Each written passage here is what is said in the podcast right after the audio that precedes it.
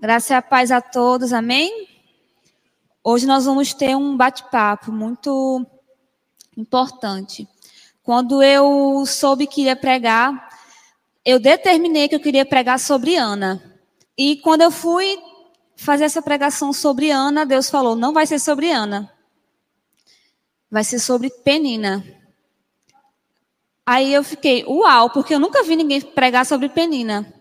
E eu compreendi o que o Senhor queria falar através disso. E o tema do que eu vou pregar hoje vai ser: pare de se comparar. Se a gente for parar para ver a, as, as histórias da Bíblia, em muitos casos as pessoas elas se comparavam umas com as outras. O próprio Lúcifer, ele se comparou com o Senhor. Ele queria ser como Deus. E a história de Penina, ela fala muito sobre isso. A história de Ana é muito linda se nós formos parar para analisar. Mas nós também podemos tirar algo bom da história de Penina, mesmo ela não sendo tão boa. Amém? Quero que você abra sua Bíblia em 1 Samuel, capítulo 1. Eu vou ler a partir do versículo 2. Amém? Aqui está falando sobre Eucana. Ele tinha duas mulheres. Uma se chamava Ana e a outra Penina. Penina tinha filhos, Ana, porém, não tinha. Em resumo, é, vai ficar no 2 mesmo. Na época, naquela época, era uma tradição judaica que, caso um homem ele casasse com uma mulher que não podia ter filhos, caso ela fosse estéril, ele poderia se casar com outra mulher, para que a sua descendência ela continuasse. Então, Ana ela foi a primeira mulher de Eucana. Mas como ela era estéril, ela não podia ter filhos e ele casou com Penina. Amém? Eu quero que você abra. Pode continuar, está no mesmo capítulo ainda. Eu vou ler o 3, não, perdão, o 4 e o 5. No dia em que Eucana oferecia sacrifícios, dava porções à sua mulher Penina e a todos os filhos e filhas dela.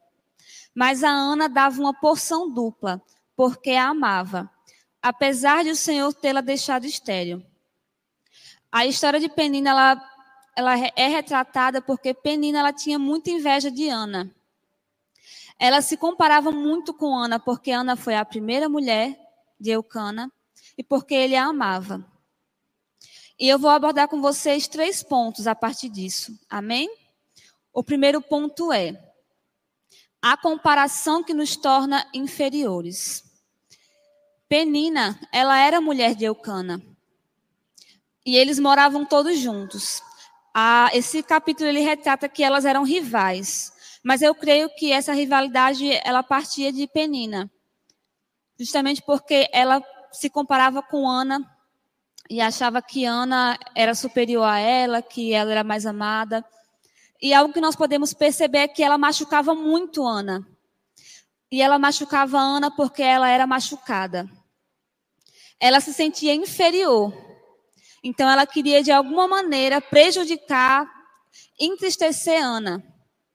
Então ela usava do artifício de que ela tinha filhos e Ana não tinha, para que Ana se sentisse mal, quando na realidade ela se sentia mal por não ser Ana. Amém? E o que nós podemos tirar da história de Penina em relação a não se comparar, para não nos sentirmos inferiores. Porque quando nós olhamos demais para a vida das pessoas, principalmente nas redes sociais, nas redes sociais todo mundo é perfeito, todo mundo tem um corpo lindo, todo mundo tem as melhores casas, come as melhores comidas. Quando na realidade isso não é verdade. Ninguém tem uma vida perfeita, Ninguém tem um corpo perfeito, ninguém tem um casamento perfeito, ninguém. Mas as redes sociais elas nos fazem acreditar que todo mundo que está ali tem uma vida perfeita. E quando nós começamos a nos comparar com a vida dessas pessoas, nós começamos a encontrar defeitos nas nossas vidas. E começamos a pensar que a nossa vida não é tão boa assim, que nós não temos o suficiente, que nosso casamento não é tão bom quando na realidade nós deveríamos parar para analisar aquilo que nós temos, aquilo que o Senhor nos deu, aquilo que nós significamos para Ele. Porque no final das contas, todos somos iguais perante o Senhor. Não existe pessoa perfeita. E por nós pensarmos dessa forma muitas vezes, nós sentimos inveja, nós nos sentimos inferiores. E não é isso que o Senhor deseja de nós. Quando nós nos sentimos inferiores, nós acabamos anulando aquilo que Deus fez por nós, que Jesus fez por nós, e aquilo que nós significamos para Ele. Amém? Eu te convido a abrir a sua Bíblia em Efésios 1, versículo 4 ao 6. É isso que a palavra, diz, a palavra do Senhor diz sobre nós, amém? Porque Deus nos escolheu nele antes da criação do mundo, para sermos santos e irrepreensíveis em Sua presença. Em amor nos predestinou para sermos adotados como filhos por meio de Jesus Cristo, conforme o bom propósito da Sua vontade, para o louvor da Sua gloriosa graça, a qual nos deu gratuitamente no amado. Se você for parar para pensar sobre o que a palavra de Deus diz, não se compare aos outros. A sua vida não é inferior à de ninguém. Deus ele tem um plano e um propósito para a vida de cada um. Deus ele está escrevendo uma história para cada um de nós. A minha história nunca vai ser igual à sua. E glória a Deus por isso. Nós temos que trazer isso à memória. Deus está escrevendo uma história para cada um de nós. Ana iria ter um filho mais para frente. E todos nós sabemos que ela, te, que ela teve o profeta Samuel. Mas ela sofria perseguição por não ter tido filho ainda. Só que o tempo dela ainda iria chegar. Amém? Então, quando cada um de vocês parar para ver a vida de alguém, vocês começarem a se comparar, lembre-se, há um tempo determinado para todas as coisas. Todas as coisas cooperam para o meu bem e é o Senhor que cuida de mim. Amém? Porque o inimigo ele quer nos fazer sentir inferiores. Ele não quer que você reconheça quem você é para Deus. Ele não quer que você entenda quem você é para Deus. Então esses pensamentos quando eles vierem, pode ter convicção de que não vem do Senhor, mas vem do inimigo das nossas almas. Amém? Eu quero convidar você a abrir em, primeira, em 2 Coríntios, no capítulo 12, do 9 ao 10. Amém? Mas ele me disse: Minha graça é suficiente a você, pois o meu poder se aperfeiçoa na fraqueza. Portanto, eu me gloriarei ainda mais alegremente em minhas fraquezas, para que o poder de Cristo repouse em mim. Por isso, por amor de Cristo, regozijo-me nas fraquezas, nos insultos, nas necessidades, nas perseguições, nas angústias. Pois quando eu sou fraco, é que eu sou forte. Que cada um de nós venha declarar isso. Quando eu sou fraco, é que eu sou forte. Porque é na nossa fraqueza que nós somos aperfeiçoados. Amém? E o segundo ponto que nós vamos aprender sobre Penina é que a comparação nos torna superiores. A comparação ela só tem duas funções: nos fazer sentir inferiores, que não é algo bom, e a segunda é nos fazer sentir superiores, que também não é algo bom. Amém? Vamos ler no texto base, a partir do, do final do versículo 2. Penina tinha filhos, Ana, porém, não tinha. E dos seis ao sete. E porque o Senhor a tinha deixado estéril, a sua rival a provocava continuamente, a fim de irritá-la. Isso acontecia ano após ano, sempre que Ana subia à casa do Senhor. A sua rival a provocava, e ela chorava e não comia. Penina, ela sabia que o ponto fraco de Ana era não ter filhos, e ela tinha filhos. Então, ela se achava superior a Ana por ter filhos. Ela humilhava Ana porque Ana não tinha filhos. E se nós formos parar para pensar, a história dela é sobre ter filhos. Mas, atualmente, eu não sei vocês, mas muitas pessoas que eu já conheci, enfim, elas passam a se sentir superiores às outras por ter determinada coisa, por ter feito um curso bíblico X, por saber pregar, por ter passado 20 anos no Evangelho. E eu tenho convicção de que não é isso que o Senhor deseja de nós. A palavra de Deus ela fala que a soberba ela precede a queda. Quando nós nos comparamos aos outros, nos sentindo superiores, nós estamos sendo soberbos. E isso com certeza não é a vontade do Senhor. Porque o desejo de Deus é que nós cada dia mais nos pareçamos mais com Cristo. E Cristo foi a pessoa que mais se humilhou. O Rei dos Reis saiu do seu lugar, do seu trono, veio até a terra. Ele tinha todo o direito do mundo para se achar e para se vangloriar, por ser quem ele era. Mas nós vemos que Jesus ele foi o que mais serviu. Ele foi o que mais se humilhou. Ele era o mais humilde da Bíblia. E eu tenho convicção de que o Senhor quer que nós nos pareçamos com Ele. Amém? Porque quando nós nos comparamos por achar que nós somos superiores aos outros, nós estamos sendo soberbos. E nenhum de nós é melhor do que ninguém. Eu posso ter 15 filhos e você pode não ter nenhum filho. Eu não sou melhor do que você por isso. Eu posso ter 10 mil casas, eu não sou melhor do que você por isso. Aquilo que nós temos não define quem nós somos. Aquilo que nós fazemos não define quem nós somos. Quem define quem nós somos é o Senhor. Não existe nada que eu possa falar aqui para você que possa definir quem você é. Somente o Senhor, ele é capaz de dizer quem você é. E não é sobre o que você tem, não é sobre o que você fez, não é porque você prega, não é porque você canta, não. Mas é sobre quem você é para ele. Porque o que nós somos para o Senhor não indifere daquilo que nós fazemos. Amém? Então, sempre quando nós olharmos para o outro, que a gente pare para analisar, sabe? É uma análise que nós temos que fazer constantemente.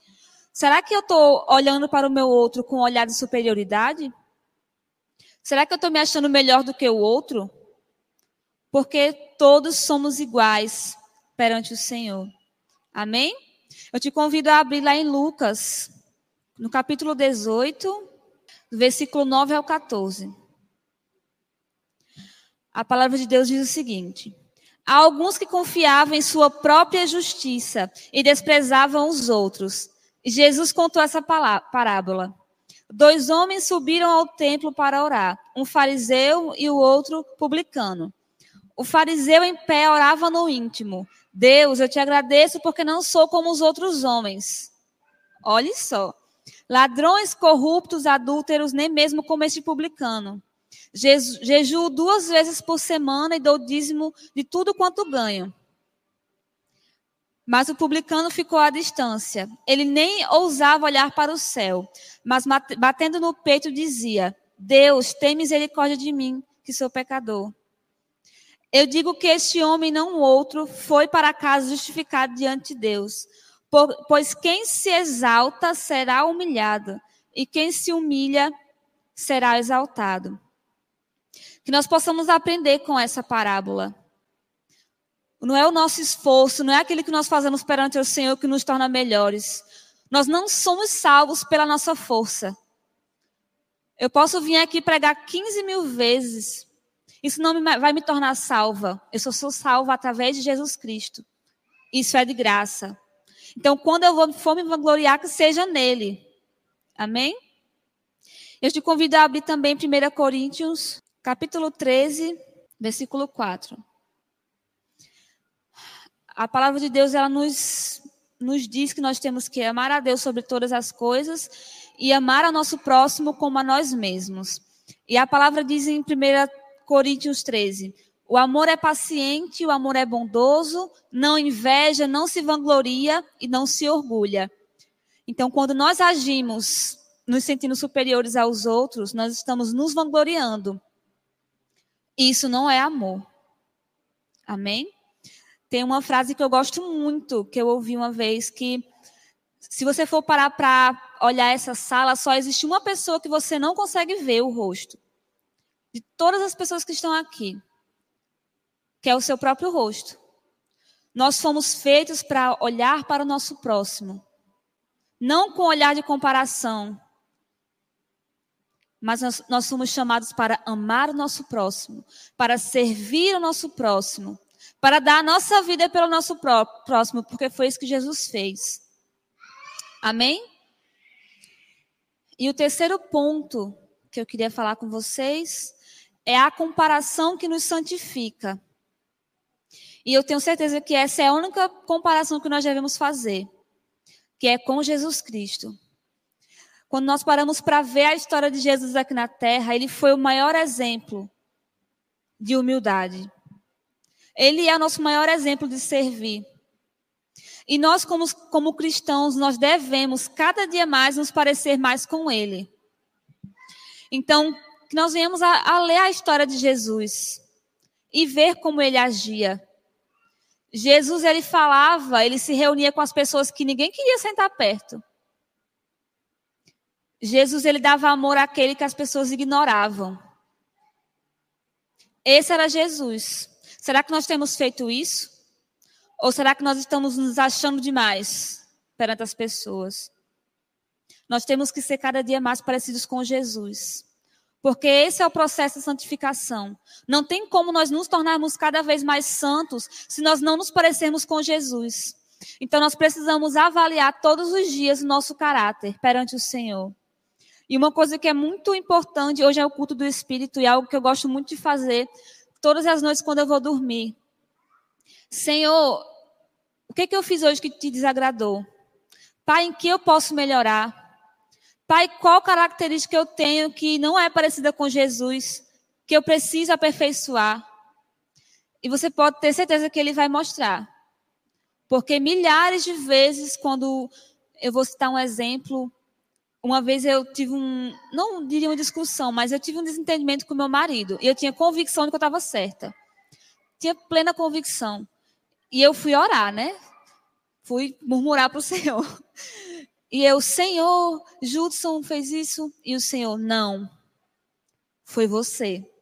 O Senhor, ele me mostrou aquilo que eu fiz, não com, com maldade, mas ele me falou em amor.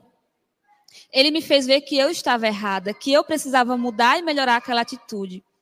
E eu não esperava ouvir aquilo, porque eu tinha certeza que eu estava certa. Então, o Espírito Santo ele nos alerta aquilo que nós precisamos melhorar. E se cada um de nós vier a perguntar, ele vai nos dizer. Amém? Porque eu tenho certeza que o desejo do Senhor é que nós cada dia mais nos pareçamos com Cristo.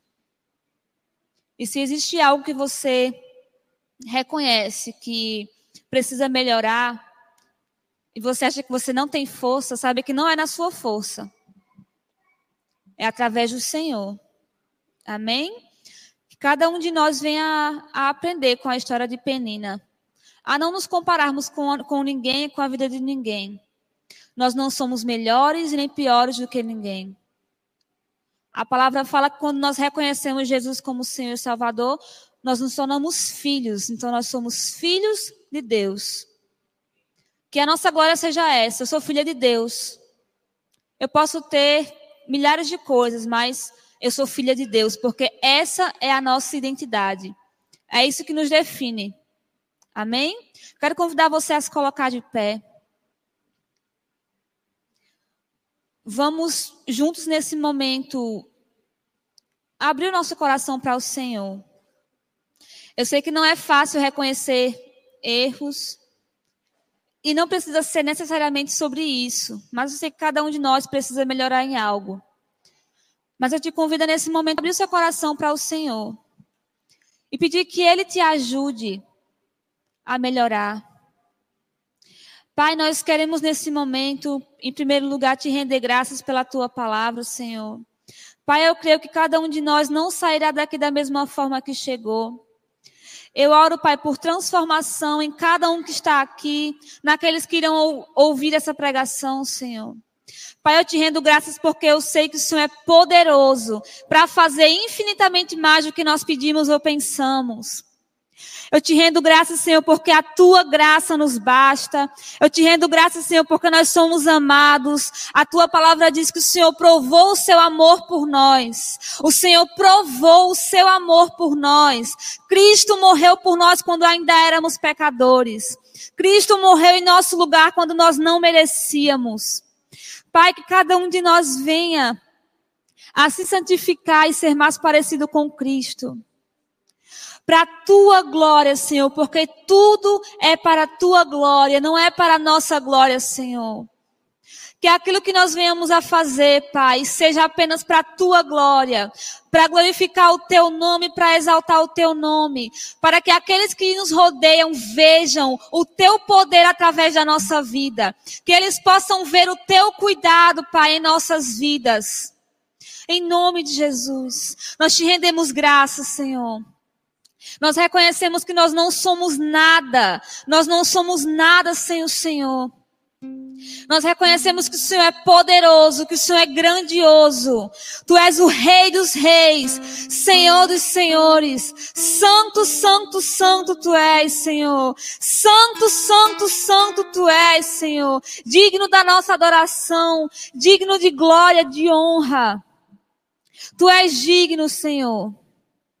Nós te glorificamos nesse lugar, Pai. Em nome de Jesus. Amém.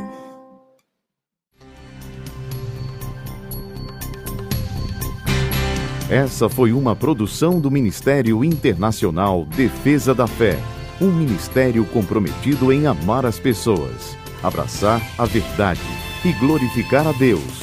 Para saber mais sobre o que fazemos, acesse defesadafé.org.